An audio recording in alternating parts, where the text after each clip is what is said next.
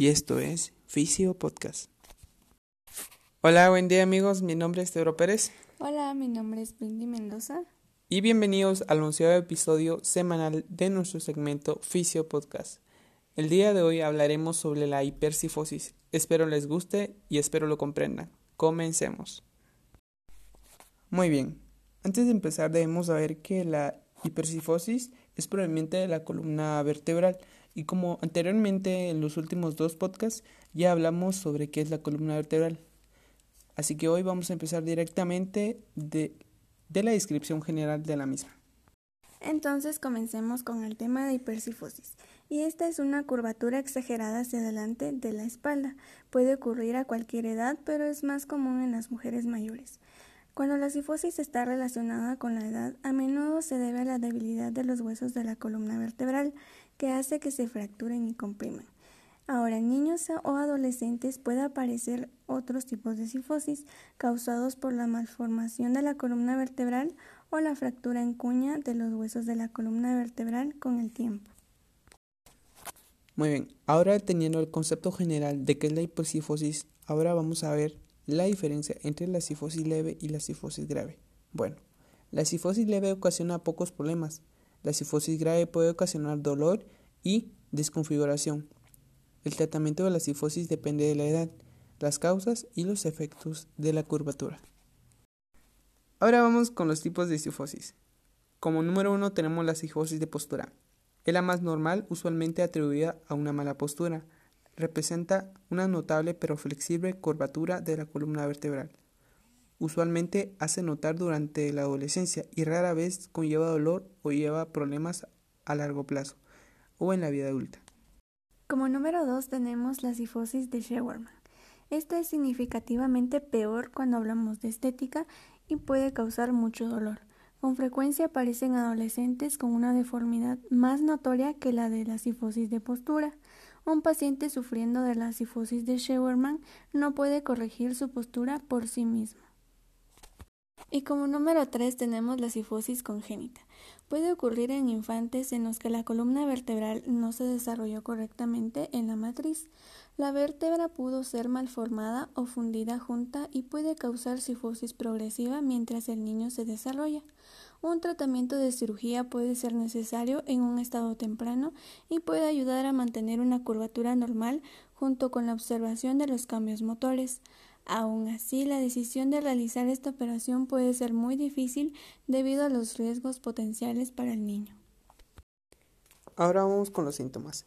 La cifosis leve quizás no presente signos o síntomas notorios. Sin embargo, algunas personas sienten dolor y rigidez en la espalda, sumando a esto una curvatura normal de la columna vertebral. Ahora vamos con las causas. Entre las causas tenemos como número uno fracturas.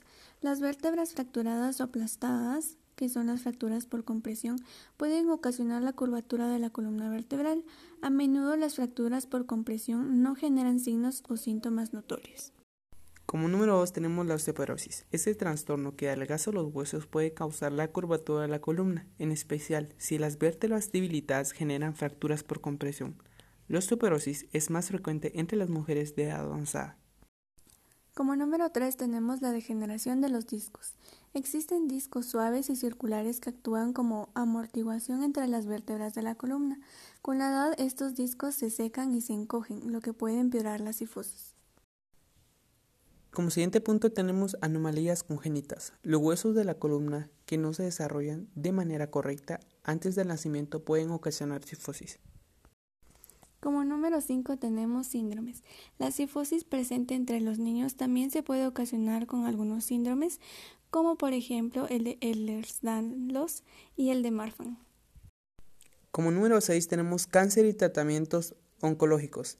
El cáncer de la columna vertebral puede debilitar las vértebras y hacerlas más propensas a fracturas por compresión, al igual que la quimioterapia y los tratamientos oncológicos con radiación. Ahora vamos con las complicaciones. Además del dolor de espalda, la cifosis puede causar los siguientes problemas. Número 1. Problemas de respiración. La cifosis grave puede presionar los pulmones. Como número 2, funciones físicas limitadas. La cifosis se asocia con el debilitamiento de los músculos de la espalda y la dificultad para realizar tareas como caminar y pararse después de estar en una silla. La curvatura de la columna vertebral también puede dificultar el mirar hacia abajo y conducir, y puede ocasionar dolor cuando te acuestas. Número 3. Problemas digestivos. La cifosis grave puede comprimir el sistema digestivo y causar problemas como el reflujo ácido, y las dificultades para tragar.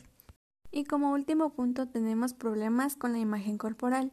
Las personas que tienen cifosis, en especial los adolescentes, pueden dejar que se desarrolle una mala imagen corporal por tener la espalda redondeada o por el uso de dispositivos de inmovilización que corrigen la enfermedad.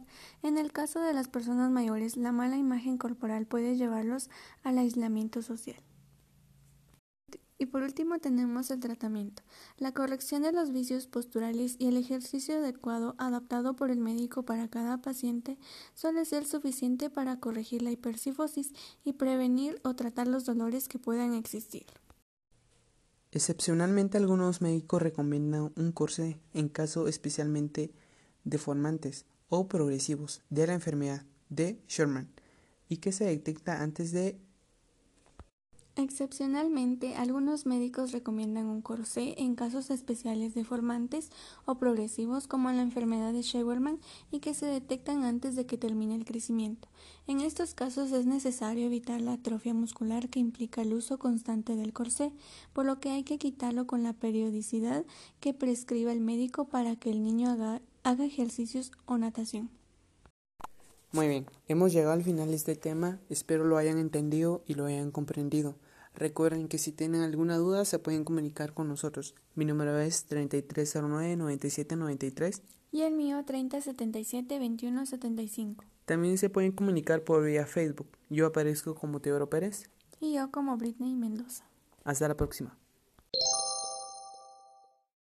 Y el tip del día de hoy es Recuerda siempre mantener una higiene postural adecuada para poder evitar cualquier deformidad de la columna.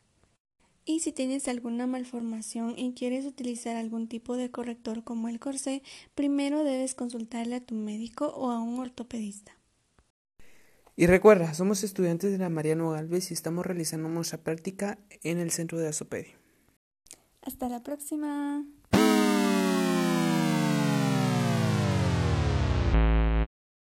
Y esto fue Fisio Podcast.